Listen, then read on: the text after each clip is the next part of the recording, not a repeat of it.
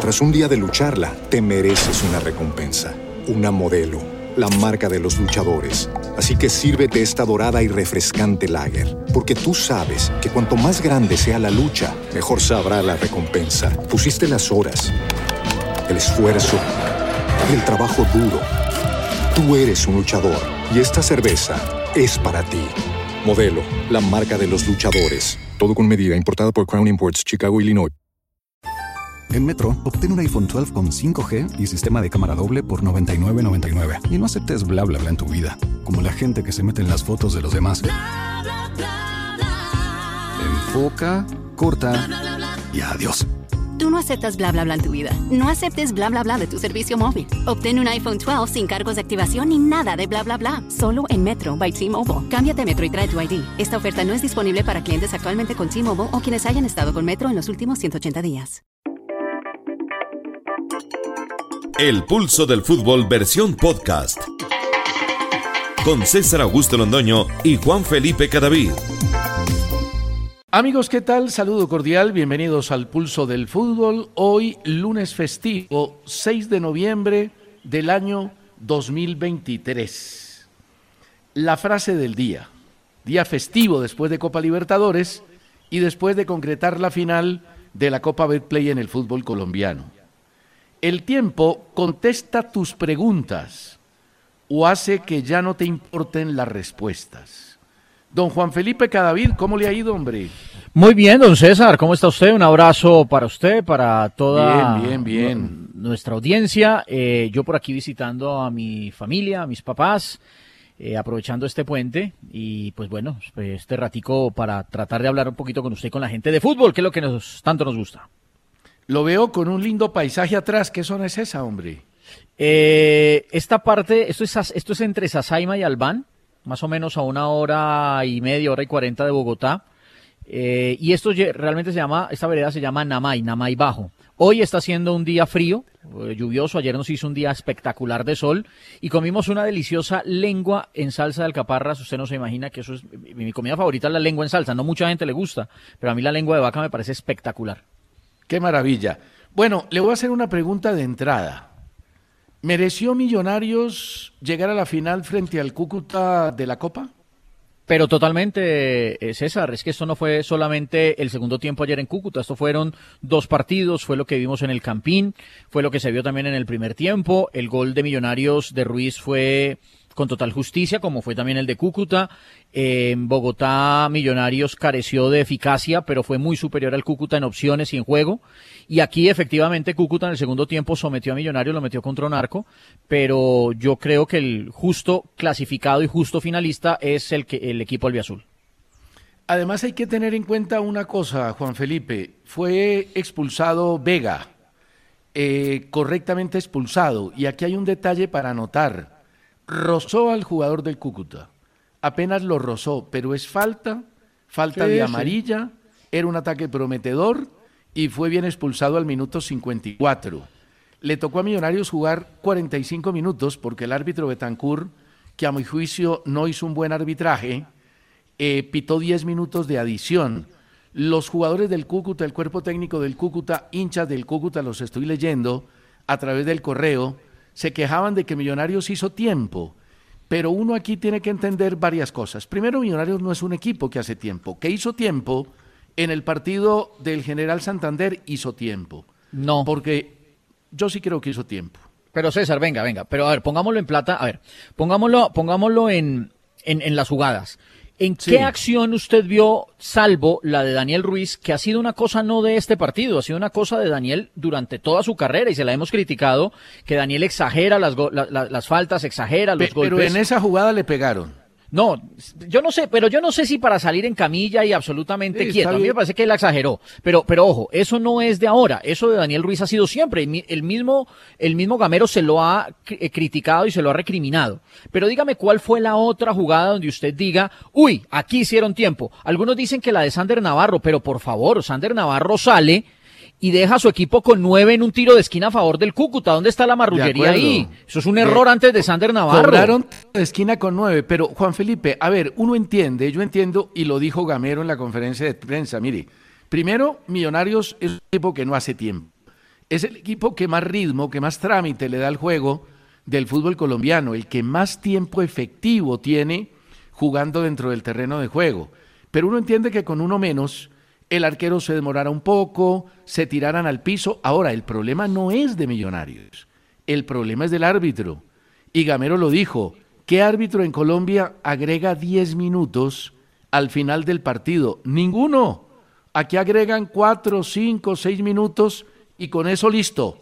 Se lavan las manos y chao. Ayer el árbitro dio lo que prácticamente pedía el Cúcuta Deportivo 10 minutos y en ese sentido yo estoy de acuerdo con usted. Yo no creo que lo del tiempo de millonarios, que a mí me parece que en un determinado momento pudo hacer tiempo y demorar el trámite del partido, normal no era como para armar escándalo, como trataron de hacerlo los jugadores o algunos y el cuerpo técnico al final del partido. Es que lo del final del partido fue muy feo. No, no, no. Sobre todo lo del entrenador. Ahora, César, yo, yo, ¿qué le, qué le, más bien en Cúcuta, ¿qué estaría pensando? Cúcuta, la verdad, ayer, eh, sí, ayer, en el segundo tiempo, no, no, no dejó ver una diferencia grande entre un equipo campeón de primera división y un equipo de segunda división. Ayer sí, la verdad, se acortaron las distancias. Ayer, ayer me acordé del bolillo. ¿Qué? ¿Por qué? Me acordé del bolillo cuando dijo, no, es que la diferencia, aquí ah, le, dimos con todo al bolillo, la diferencia entre los equipos de la A y de la B no es tan grande en el fútbol colombiano. Yo sí creo que sea grande. Lo que pasa es que ayer Cúcuta jugando en casa ante casi 30 mil espectadores con uno más, era lógico que metiera en un arco a Millonarios. Sí, no, Millonarios le hizo sentir la diferencia del primer, eh, de un equipo de primera a un equipo de segunda en Bogotá. Lo que pasa es que solamente le marcó un gol, pero le generó muchas opciones de gol. Ayer sí, en el segundo tiempo y mucho más, cuando Cúcuta tuvo eh, un jugador de más, y yo coincido con usted plenamente, está bien expulsado eh, Steven Vega, eh, ahí sí se, ahí la verdad Cúcuta sí se acercó al nivel de Millonarios y lo hizo ver por momentos mal y lo comprimió y lo metió contra un arco y lo llenó de centros, tampoco le generó una clara clara, pero lo llenó de centros, César. Pero de ahí a decir que, que no, que fue marrullería y que Millonarios pasó a punta marrullería, no estoy de acuerdo. Y César, y sobre el tema de la, de la expulsión, muchas, muchas, mucha gente se pregunta, ¿quién es mejor, Montero o Mier? Ahí yo creo que está la diferencia entre Montero y Mier. Mier con los pies es una solución. Montero con los pies no es tan eh, falible, no es, no es tan infalible, perdón, no es tan, no, tranquiliza. Sí, Mier, usted le entrega la pelota a Mier a, los pies y Mier generalmente sabe qué hacer con el balón. La verdad, la expulsión es una pelota mal entregada por, por Montero o César. Sí, no hay duda, es una pelota entregada por el medio pero yo creo que no tiene que ver con la condición del jugador eh, en el manejo de la pelota. No hay duda de que Miel es mejor con el balón, pero ahí era un pase de Montero, un pase por el medio, donde simplemente se equivoca, se interfiere la trayectoria del balón y tiene Vega que cometer la falta. Ahora, lo invito a lo siguiente. ¿Quién es más en la final? ¿Millonarios o Cúcuta? Pregunta. O, Nacional, o Nacional. Millonarios o Nacional, perdón, Millonarios o Nacional. Pregunta Lina Tejero desde Bogotá. ¿La, ¿Cuál actriz, de los ¿La actriz, César, la actriz? No, no sé si es la actriz. No, a ver, tengo aquí el correo, pero no sé bueno, si es la actriz. Un saludo especial a Lina Tejero, pues, una actriz. Claro, por supuesto. Ahora, pregunta Lina, ¿quién tiene más jerarquía? ¿Millonarios o Nacional? Ahí se la dejo a usted para que responda. En general, César, para mí tiene más jerarquía Atlético Nacional eh, como club. Pero hoy, Millonarios es más equipo. Yo creo que el favorito es Millonarios. Por eso, es que... No, no, no. a ver, ¿usted cree que Boca tiene jerarquía? Claro, la tiene. Sí, claro. ¿Y entonces qué le pasó contra Fluminense? ¿Y Fluminense tiene ah, jerarquía? no, pero es que, pero es que, a ver, Real Madrid tiene jerarquía, la tiene y también pierde. No, no, por eso, pero, pero es que aquí es donde viene el tema. Es que una cosa es tener un buen equipo que puede ganar, que puede ser campeón que puede salir adelante y otra cosa muy distinta es tener jerarquía. para que definamos y cerremos... Venga, le digo, venga, le digo, mire César. Ahí está, ¿cierto? Para que me escuche bien, mire. Estamos ante una final de dos equipos históricos y gigantescos de nuestro país como Millonarios. Los que más títulos tienen. Perfecto. Para que Millonarios llegue a lo que hoy está viviendo, que es ser campeón de Copa, ser campeón de Liga y jugar una nueva final, Millonarios ha tenido que hacer un proceso largo, con mucha paciencia, sostenido, con mucha valentía, fundamentado en sus directivos, en su cuerpo técnico y en su afición. Cierto, estamos hablando de eso. o sea, para que Millonarios esté viviendo lo que hoy está viviendo, la verdad ha tenido que hacer un proyecto muy sólido y muy valiente. Nacional va a jugar su tercera final en el año. Y, estamos hablando de un equipo en crisis. O sea, Nacional no necesita hacer todo lo que está haciendo Millonarios para meterse en finales. Nacional en crisis, peleada la, tribuna con los, con los directivos, eh, todos criticando, tres técnicos en un año, todo, todo, todo eso y Nacional se mete en tres finales. Entonces ahí es donde yo hablo de la jerarquía de este equipo. Este equipo no necesita ponerse serio como se ponen los demás o le, tocó, le toca ponerse a los demás para llegar a tres finales. Es, ahí es donde está la jerarquía para mí este equipo. Pero, pero yo tengo una explicación distinta. A ver. Comienzo de año. Es que Nacional es muy buenos jugadores. Es que usted esos jugadores, actual, actuar y manejar el fútbol como lo hacía Nacional en la época de autor, autor en la época del mismo Amaral, que mejoró un poquito, pero no alcanzó a mejorar del todo, era un desperdicio absoluto. Eh, Millonarios gana porque tiene un buen colectivo y también tiene eh, individualidades importantes. César. Pero proyecto, de acuerdo, eso no lo discute nadie. Y Nacional ha llegado a tres finales y está metido en la pelea, eh, tiene buenos jugadores. ¿Qué ha fallado el técnico? Yo creo que han fallado los entrenadores. Ahora, el tema es que cuando uno tiene buenos jugadores, llega un técnico y organiza más o menos la idea y el equipo puede funcionar. Yo por eso le insisto en que la presencia de los entrenadores en los equipos no es tan importante cuando ganan ni tan desastrosa cuando pierden. Es una importancia relativa que con buenos jugadores logran títulos y sin buenos jugadores es muy difícil que un buen entrenador logre títulos. Caso de Almirón en Boca. Tenía un equipo inferior a Fluminense. Boca no es la maravilla en cuanto a recurso técnico de los jugadores, y antes me parece que llegó muy lejos pero, pero, a la final de esta Copa Libertadores. Pero ahí está la jerarquía de un equipo como Boca, César.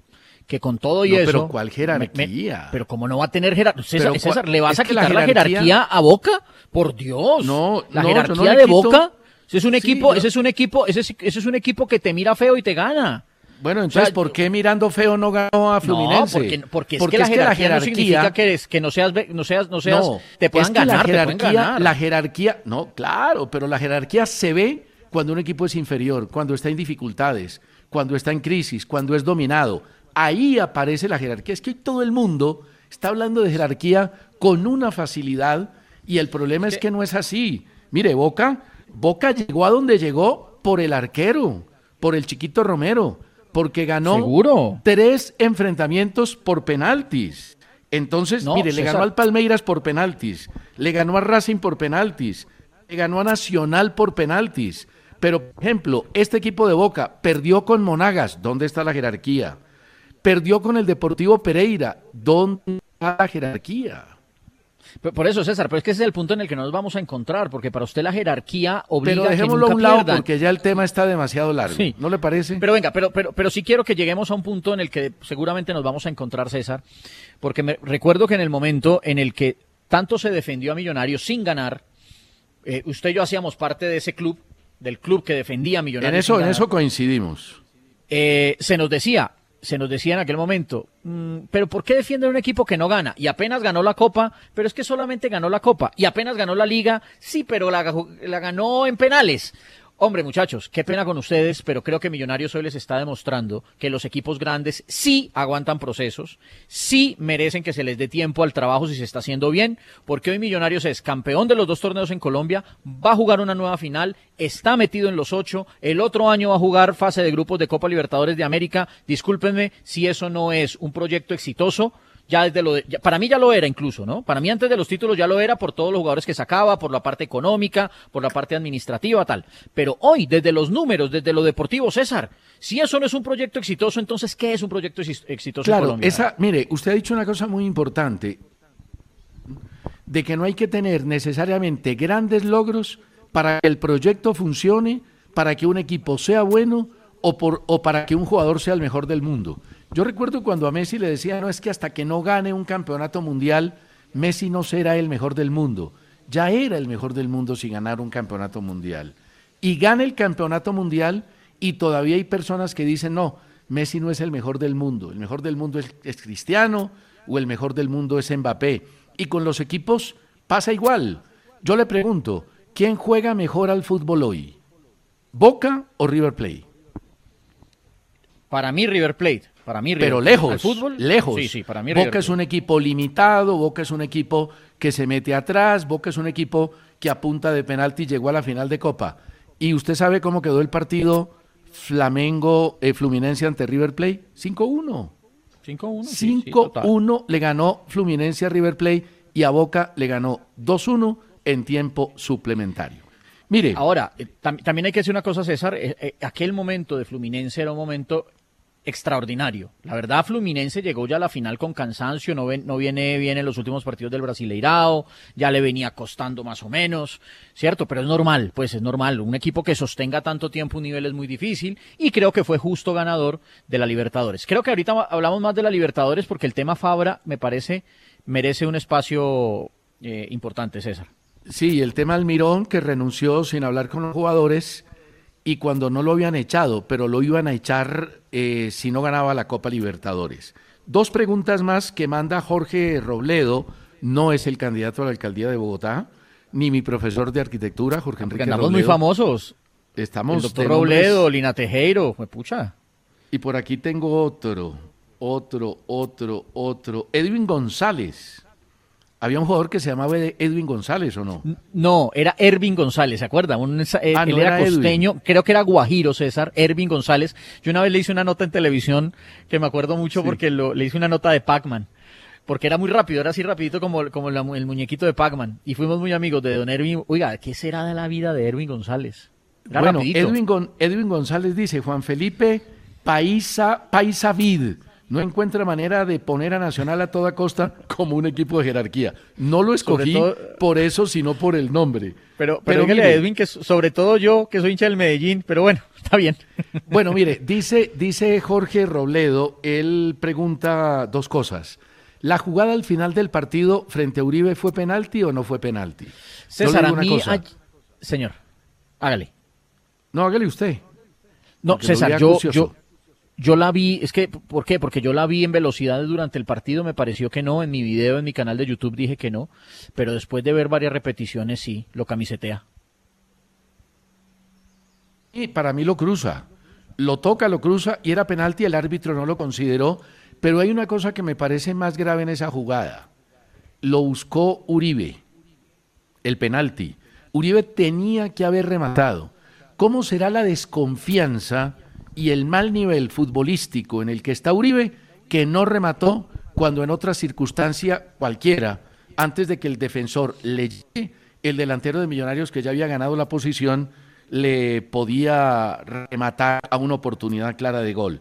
Y don Jorge pregunta que si el gol del Cúcuta fue un error de Montero, yo no creo.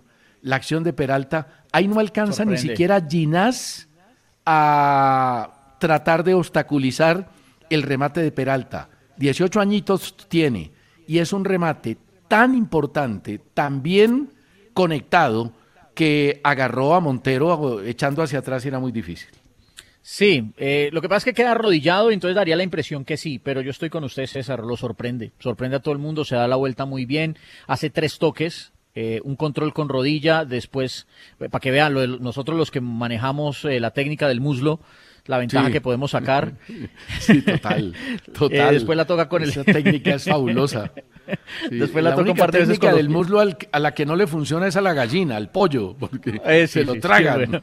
Pero esa es la mejor presa del pollo, ¿o no? La mejor presa del pollo es el muslo, ¿o no? No, a mí me gusta el ala. ¿Verdad? es tiene poquita carne, tostadita. Eso sí, poquita, poquita, Si lo pone uno a hacer dieta, el ala, la verdad. Mire, es un eh, golazo. Chechi Gamboa dice, Elvis González jugó en el Cúcuta y en el Huila y fue en eh, lateral y en Millos también jugó, eh, sin duda. Y Gustavo Gómez me mandó una fotografía donde Montero agarra de la camiseta a Betancur. Él va caminando y lo agarra de, lo, de, la, de la camiseta. Eso por lo menos es amarilla. Yo no lo vi en el momento del partido. Una pausa y ya seguimos. Liliana Sierra nos invita a comparar las nóminas de Nacional y de Millonarios y los esquemas de Nacional y de Millonarios. Lo podemos hacer un poquitico más adelante. Johnny Salamanca dice que muy mal la cultura de Cúcuta, gran hinchada pero mucho desadaptado. Juan Negret dice que le dio mucha tristeza la dedicación de Luis Díaz en el gol del Liverpool para el empate al papá, exigiendo, pidiendo la liberación de su padre y en el texto de la nota que hace Luis Díaz en Instagram pide también la liberación de todos los secuestrados.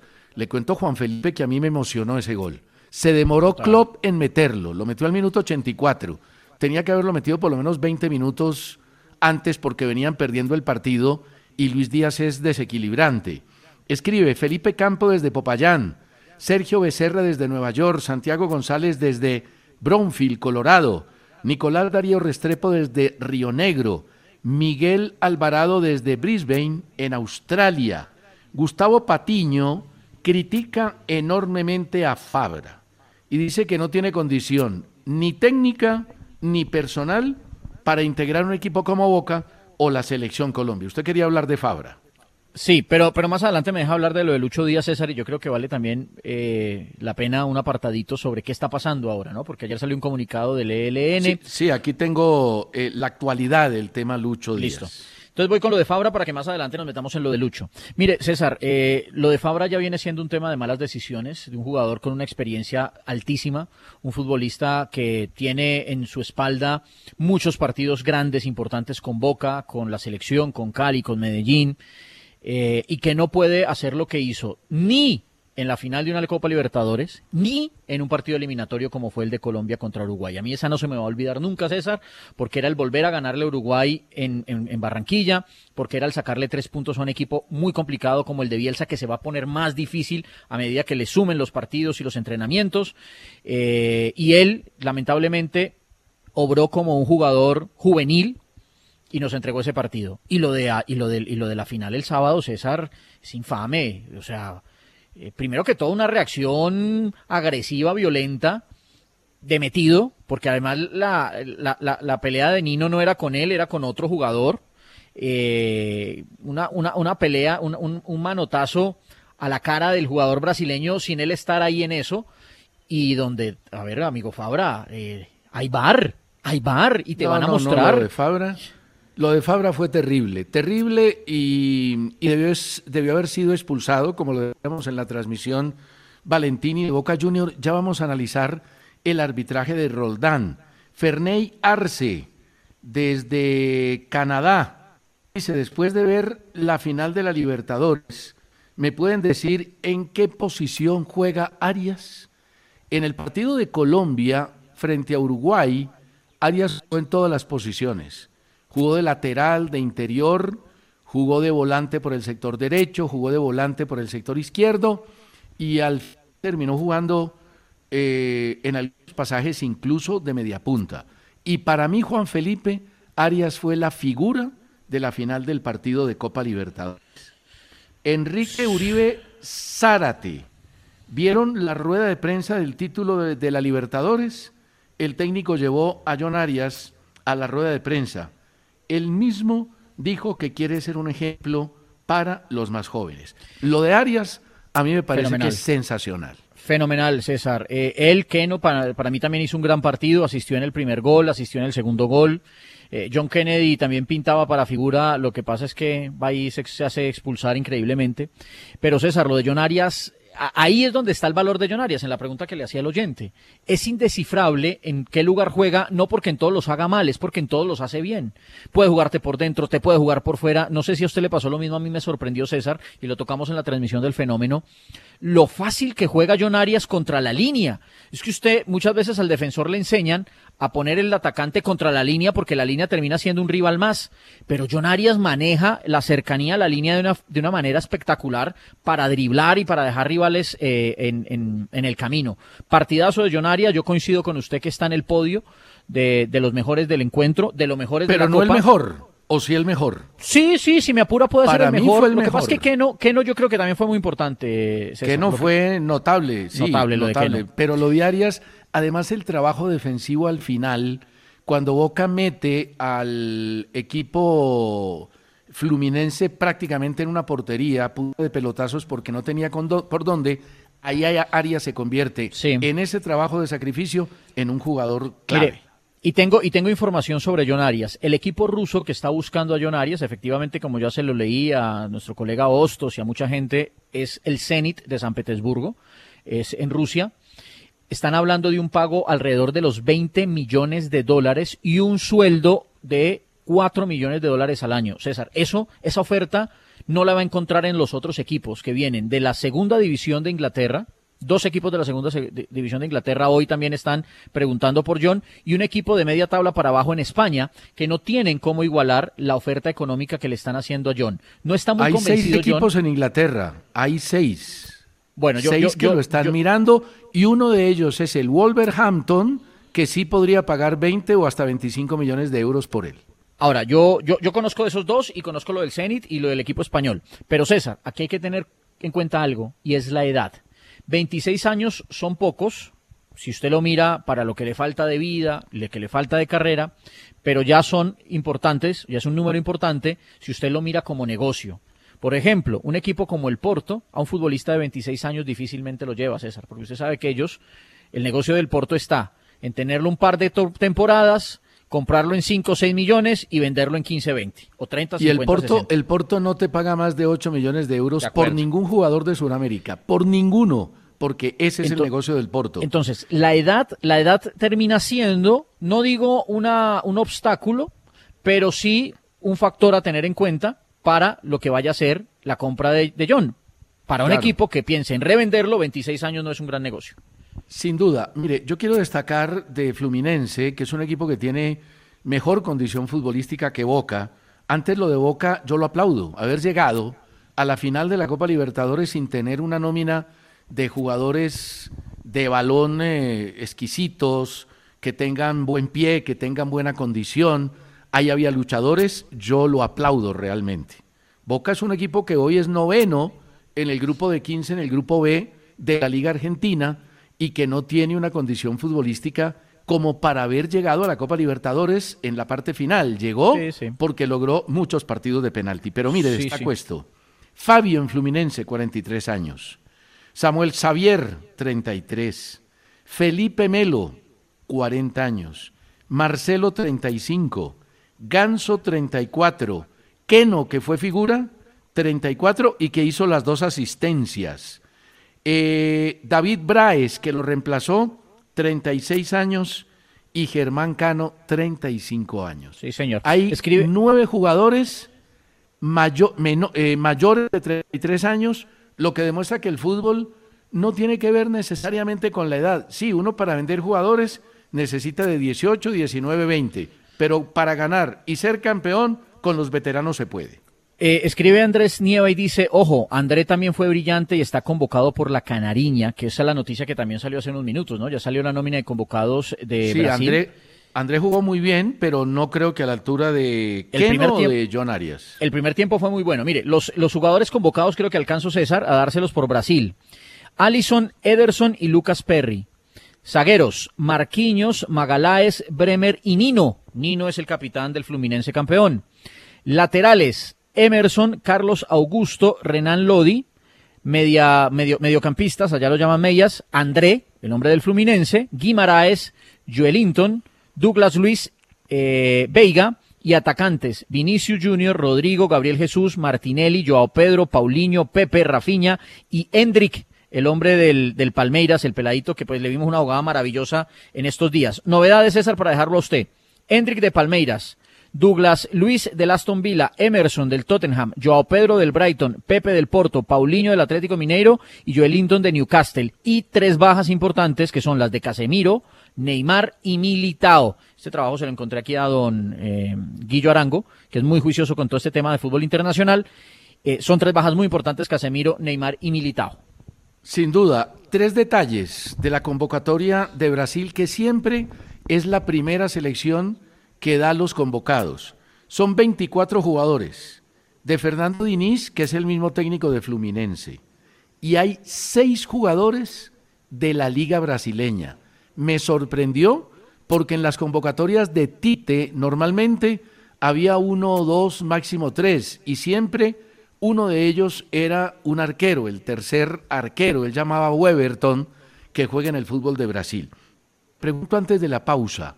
¿Con cuánto califica usted la actuación de Roldán en la final de Copa Libertadores? Porque yo encuentro, lastimosamente, que hay mucha gente que comenta la actuación de Roldán con un odio que le tienen porque alguna vez pudo haber pecado de agrandado en la cancha, pero a mí no me queda la menor duda de que no solo es el mejor árbitro colombiano, sino que puede ser, para no decir que es el mejor y pecar de chauvinista, uno de los tres mejores árbitros de Surca. Y ese sí tiene jerarquía pitando.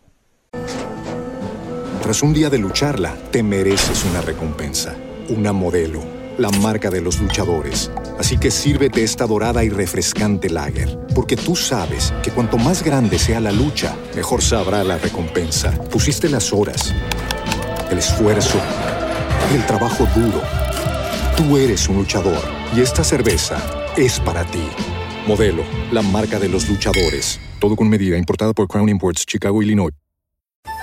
En Metro, obtén un iPhone 12 con 5G y sistema de cámara doble por $99.99. Y no aceptes bla bla bla en tu vida, como la gente que se mete en las fotos de los demás. Enfoca, corta y adiós. Tú no aceptas bla bla bla en tu vida. No aceptes bla bla bla de tu servicio móvil. Obtén un iPhone 12 sin cargos de activación ni nada de bla bla bla. Solo en Metro by T-Mobile. Cámbiate a Metro y trae tu ID. Esta oferta no es disponible para clientes actualmente con T-Mobile o quienes hayan estado con Metro en los últimos 180 días. Sí, sí, César. Es que, a ver, uno tiene que tener esa postura que para muchos es arrogante, pero para mí habla del temperamento de Roldán cuando usted va a manejar un partido Boca Fluminense, una final de, Libertadores, y no te tragan vivo. Cavani te mira feo, el otro te mira horrible. Fluminense antes del partido protestó con el nombramiento de Roldán y hoy nadie habla de Roldán. Ni los que ganaron, que lo criticaron antes, ni los que perdieron argentinos. Normalmente critican los árbitros cuando pierden. Te comen, te comen vivo. A mí lo de Roldán también me parece espectacular. No sé si se lo califico ya o después de la pausa, pero a mí el trabajo de Roldán me llenó de orgullo. Califíquelo ya a ver si estamos de acuerdo. Yo le pongo nueve puntos al trabajo de Roldán. se lo... Ah, volvió, volvió ovejita a Cadavid. ¿Y entonces cuántos puntos? No, no, pero entonces si no hubiera expulsado a Bentini, le hubiera puesto diez. Exacto. No, yo le puse... Yo le puse siete y medio a Roldán. siete y medio, siete y medio, pero es que es muy buena calificación. En una final de Copa Libertadores, entre argentinos y brasileños que se dan por todas partes. Nueve, a mí me pareció muy buen arbitraje de Roldán. Bueno, ya lo analizamos. Después llena de elogios y después taca. No, y usted también dándole eh, comidita a todos. Usted iba, usted iba, a ir a la pausa. Usted iba a ir a la pausa. pausa. Sí, sí, pausa. Pero es que usted me saca la piedra. No, pero es que usted a mí también. Seguimos aquí en el eh, pulso del fútbol, una de la tarde, 36 minutos. Se nos fue un momentico don César Augusto Londoño, pero ya vamos a estar con él. Es que está, estoy leyendo aquí, me avisan ya cuando esté don César. Oiga, algo increíble que sucedió en, en México. En un partido del Monterrey, el técnico argentino Fernando Ortiz en conferencia de prensa le pregunta a un colega mexicano que qué siente que su equipo haya dejado escapar dos puntos eh, en el partido de hoy. Y entonces el técnico le pregunta pero, ¿cómo así? Eh, ¿Cuáles dos puntos? Pues los que acabamos de dejar de escapar. Usted empató el partido y el, y el, y el técnico le informa y le dice, no, te informo, nosotros ganamos 2 a 0. Y el periodista le dice al aire y en conferencia de prensa, qué pena, es que la aplicación me dijo que el partido había terminado uno por uno. increíble, no estaba informado, no se había dado cuenta, no conocía la situación, no había visto el partido y fue a una conferencia de prensa a preguntar sin conocimiento de lo que había sucedido en el encuentro. Bueno, un poquito sobre la situación de, Frank Fabra, alcanzada a tocarlo con César Augusto. Eh, definitivamente lo que sucedió en la final, seguramente hoy lo aparta del corazón del hincha de Boca, que en algún momento lo quiso mucho, era de los preferidos, si no el preferido de Juan Román eh, Riquelme. Incluso llegó a compararlo con Marcelo y dijo que era nuestro Marcelo, el Marcelo de Boca Juniors y después de lo de ayer difícilmente va a tener una vida tranquila en Boca el lateral izquierdo de, de Colombia, colombiano, que creería yo tampoco va a tener cabida en estos partidos de la selección Colombia ante Brasil y ante y ante Paraguay. No encuentro razón alguna, justificación alguna para que Fabra, que le fue mal en el partido frente a Uruguay y le fue mal en el partido más importante entre la fecha FIFA anterior y esta fecha FIFA, tenga un espacio, tenga un lugar en la convocatoria en los 26, 27, 25, no sé cuántos vaya a llamar el técnico Lorenzo, generalmente llama 26, de la convocatoria a la selección nacional. Pero además es la muestra de cómo el futbolista colombiano lamentablemente no entrena muchas veces sus decisiones, su cabeza, su mente, y se sale de los partidos. Ya le había pasado frente a Uruguay, se salió del partido cuando estábamos cerrando el encuentro y lo ganábamos 2-1 en esa pelota que le entrega Darwin Núñez para que se dé la jugada de ataque que terminó en el 2 a 2 y se sale en el partido frente a Fluminense en el momento en el que eh, estábamos para estábamos no estaba Boca necesitando de ir a empatar el partido e ir a y llevar la definición desde los 12 pasos a la definición desde los 12 pasos. Bueno, eso por el lado de la final de la Copa Libertadores de América. Eh, ¿Ya está ahí, don César? Sí, aquí estoy, aquí estoy, don Juan Felipe. Venga, don César, le, estaba contando a la gente, le estaba contando a la gente, César, lo del colega mexicano. ¿Vio lo que le pasó? Sí. Cuente. No, ya, ya le conté a la gente, pero increíble. Va y le dice al técnico que si no está muy molesto porque perdió dos puntos y el técnico le tiene que informar que el equipo ganó. No, no, es increíble. Totalmente ido y destado el hombre. a veces pasa, ¿no? No, pero eso no le puede pasar a uno, César.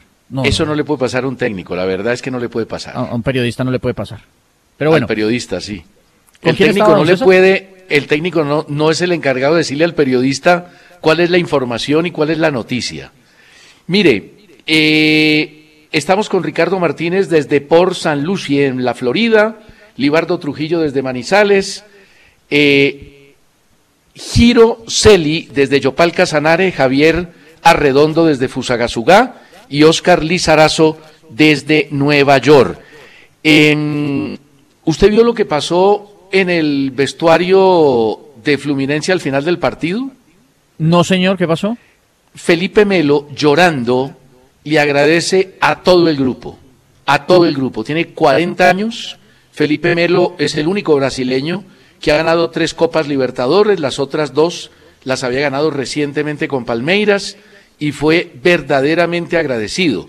Yo he considerado a Felipe Melo a veces un matón, porque el hombre quiere imponer la condición física sobre la futbolística, pero Juan Felipe, la futbolística y la humana también la tiene.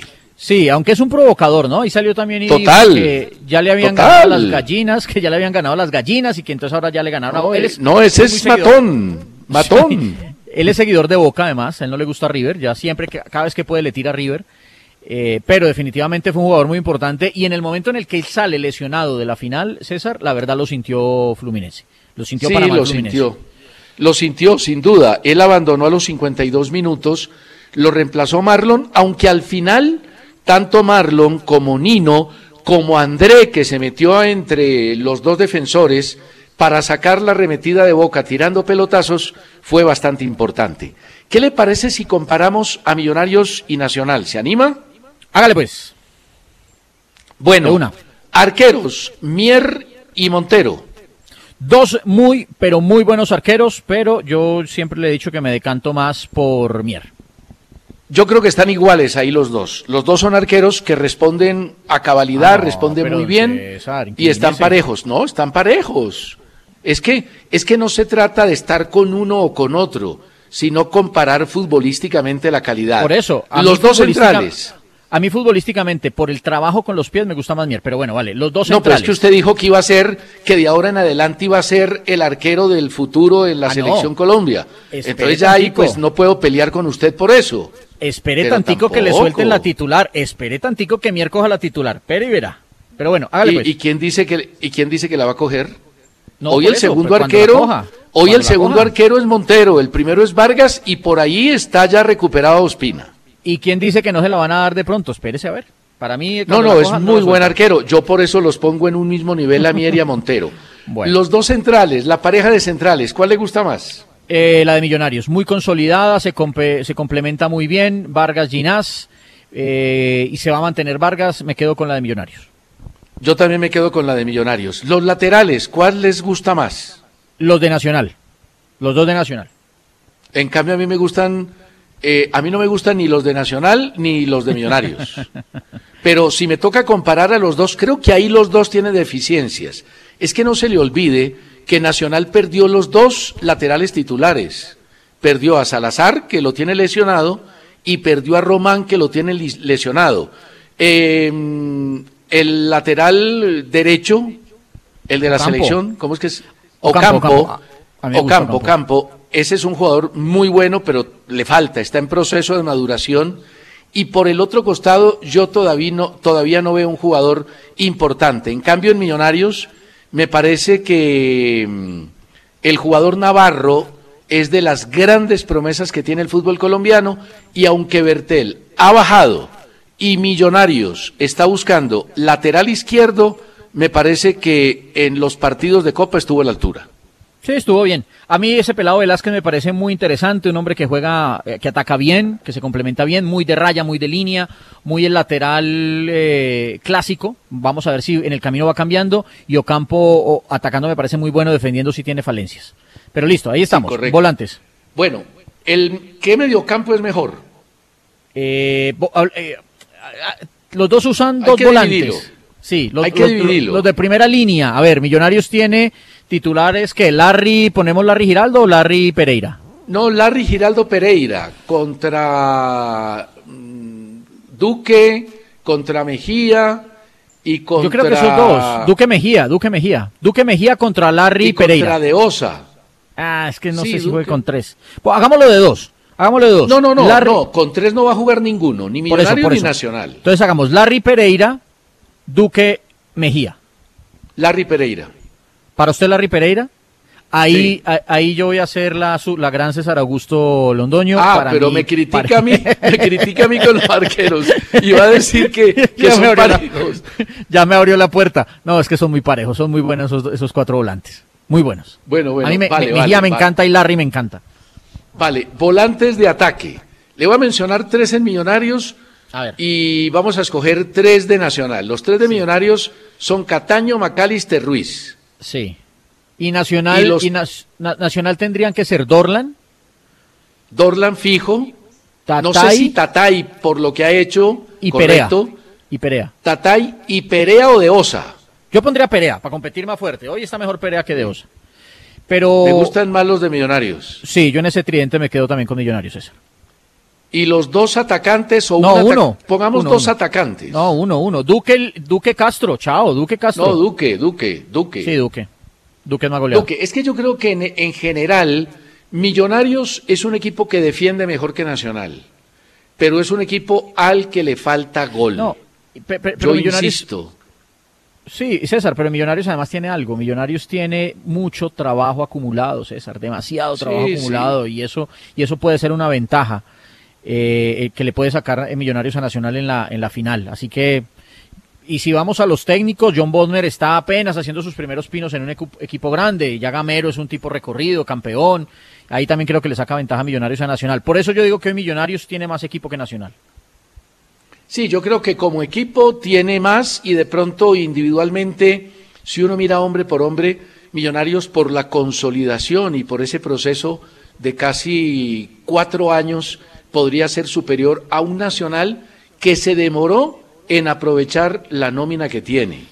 Porque en eso insisto, tanto Autori como el mismo Amaral se demoraron en poner a jugar diferente a los jugadores que tiene. Mire, Francisco Meneses César dice algo cierto. Dice, muchachos, pero hace rato Millonarios no juega con esos tres que ustedes pusieron, y es verdad. Cierto, eh, cierto pero los va a tener, los va a tener, bueno, eh, las fechas de la Copa Betplay están listas. Lo que yo no entendí es, es, porque el sorteo se dejó para el miércoles. El sorteo se debe haber hecho anoche para que los equipos hubieran manejado la logística o no, ¿no le parece? Sí, de acuerdo. Yo no sé por qué la demora y para qué. Eh, eso, Las fechas son partido de ida miércoles 15 de noviembre, Partido de vuelta jueves 23 de noviembre. Tal, vez piensan que con seis días de gracia es suficiente, pero debieron haber sorteado eso anoche. Óigame, venga, venga, venga. El 15 de noviembre y Selección Colombia juega el 16 contra Brasil, ¿no? Sí. O sea, descarte de una vez para el primer partido a Montero y a Mier. Correcto, no van a actuar con sus Entonces vamos con los suplentes. ¿Quién es más, Moreno o Chipichipi? Eso sí que está eh, parejo. Sí. De pronto un poquito más chipi chipi, ¿puede ser? Yo creo que puede ser un poco más chipi chipi, aunque Montero, aunque Juanito Moreno, cuando lo pusieron en el partido clave respondió a cabalidad y fue figura, recuerde. Sí, señor.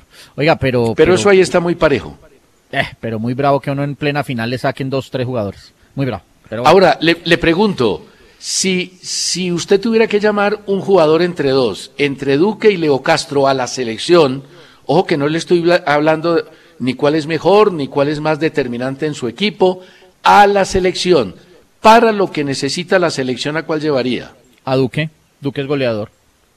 No, yo llevaría a Castro, sí, pero Duque no va a estar ni por encima de Borré, o lo va a poner, va a sentar a Borré.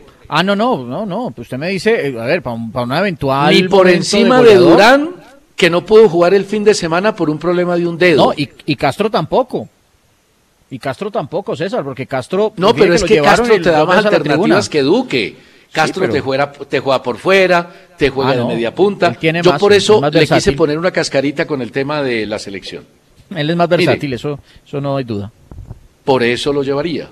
Claro que ninguno de los dos va a estar, ni Castro ni Duque. Oiga, César, sí. antes de que se me vaya, porque es que Alexis desde Neiva y que este me, pone, Ervin González está en Valledupar, trabaja en formación de niños en fútbol, tiene un proyecto propio, además está estudiando para técnico, incluso está planeando estudiar administración deportiva, que hablamos al comienzo del programa de Erwin, de Erwin González. Perfecto. Saludamos a Jorge Colmenares, hincha del Deportivo Cali, John Jairo Vargas desde Alicante, España, Johnny Salamanca desde Bogotá, John Gómez desde Manizales, Diego Sáenz desde Atlanta en Estados Unidos, Jimmy Polanco desde Barranquilla, el DJ Emerson Pro dice el reto del 21 lo, lo deberían hacer con la pelotica verde. Esa es muy brava. Jorge Andrés Montoya Acevedo. La frase ayúdate que yo te ayudaré no es de Jesucristo él es una frase que no tiene nada que ver con ese tema. Oiga, César, antes de la pausa, antes de la pausa corta, don Leonardo Duque nos dice, el sorteo de la final se hace el miércoles para hacerlo con él al mismo tiempo con el sorteo de los cuadrangulares semifinales. Ahorro. Sí, pero es que le dan más tiempo a los equipos. Bueno, tiene razón. La verdad es que no hay necesidad de mucho tiempo. Y ya vamos a hablar de la denuncia que hizo el Boyacá Chicó, que les ofrecieron plata para perder ante el Deportivo Cali, la respuesta del Cali y lo que dice Di Mayor. Bueno, don Juan Felipe, el Boyacá Chico emitió un comunicado el fin de semana donde denuncia que a sus jugadores les ofrecieron dinero para perder el partido frente al Deportivo Cali. Por supuesto, el Deportivo Cali emitió otro comunicado donde dice que no tiene nada que ver con el tema, y que excluye al grupo de jugadores, cuerpo técnico, grupo directivo de ese tema. Estoy averiguando en Dimayor y el Boyacá Chico hizo la denuncia sin pasar por la Dimayor. Ahora, yo le pregunto a usted, ¿tendrá pruebas? Exacto, es, que esa es la gran pregunta, César, y lo que uno debe, espera, se muestren las pruebas, ¿no? De, de los mensajes, no para que nos las muestren a nosotros, pues sería bueno conocerlas, obviamente, pero que sí se las muestren a la justicia para que esto llegue a, a, buen puerto. Porque es que lo que pasa aquí es que más allá de que nunca desde la carta del Boyacá Chico ni ningún dirigente del Boyacá Chico nombró al Deportivo Cali, pues todos empezamos a mirar es al Cali o no. Pues, pero claro, además y, directamente es el principal responsable porque a quién le conviene que el Boyacá Chico pierda al Deportivo Cali. Ahora, yo no creo realmente que el Deportivo Cali esté ofreciendo plata para que el equipo pierda. En eso no, no creo absolutamente.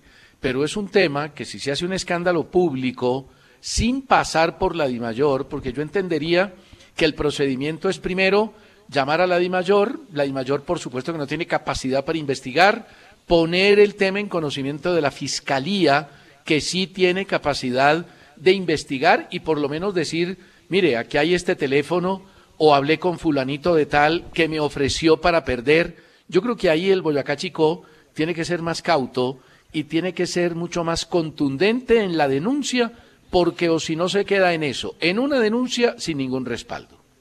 Y la verdad, un resultado como el que necesita el Cali aunque no es un resultado fácil, César, tampoco es un resultado imposible, que el Cali gane en Tunja necesitando clasificar ante un equipo ya eliminado, pues no vamos a decir que es, uy, qué locura, ¿cómo pasa esto de raro? Pero ya queda enrarecido lamentablemente por lo que ha dicho la gente del Boyacá Chico. Qué tristeza, hay muchas cosas para, para eh, reorganizar, eh, César, en nuestro fútbol, como este tipo de, denuncias sin pruebas. O, sí, o sin conocer las pruebas. Pues. Ahora, que eso pasa, pasa. Y puede pasar, ya pasa durante toda la vida, pero hay que establecer pruebas para poder llevar una investigación que es de la Fiscalía, no de la DIMAYOR, a un punto final. Juan Carlos Osorio fue separado del Zamalek. Dos victorias, dos empates, dos derrotas en la Liga de Egipto. Y el tema de Luis Díaz, el Frente de Guerra Norte, Frente José Manuel Martínez Quirós, pide garantías para la liberación de Luis Díaz. Dice que hay mucho ejército, que hay mucho helicóptero.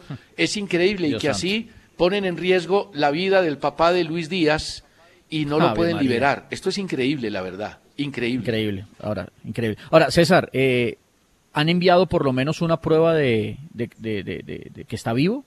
De supervivencia. tenemos un video, tenemos la familia la exigió. tenemos la tenemos no nos ha mostrado César. Qué horror, de verdad. Nada. Salimos a deberles ahora. La familia la exigió. Estamos pendientes de que el ELN, haciendo honor a su nombre, Ejército de Liberación Popular, libere al papá de Luis Díaz. Se nos acabó el tiempo. A todos, gracias por la compañía. Nos vemos mañana a la una, como siempre, en el pulso del fútbol. Chao. Felicidades para todos. Chao. El pulso del fútbol de Caracol Radio. Con César Augusto Londoño y Juan Felipe Cadavid. Tras un día de lucharla, te mereces una recompensa, una modelo, la marca de los luchadores. Así que sírvete esta dorada y refrescante lager, porque tú sabes que cuanto más grande sea la lucha, mejor sabrá la recompensa. Pusiste las horas, el esfuerzo, el trabajo duro. Tú eres un luchador y esta cerveza es para ti. Modelo, la marca de los luchadores. Todo con medida, importada por Crown Imports, Chicago, Illinois. With Lucky Land slots, you can get lucky just about anywhere.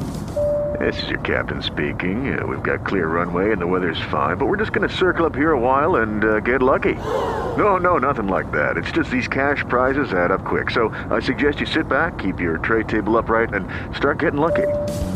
Play for free at LuckyLandSlots.com. Are you feeling lucky? No purchase necessary. Void where prohibited by law. 18 plus terms and conditions apply. See website for details.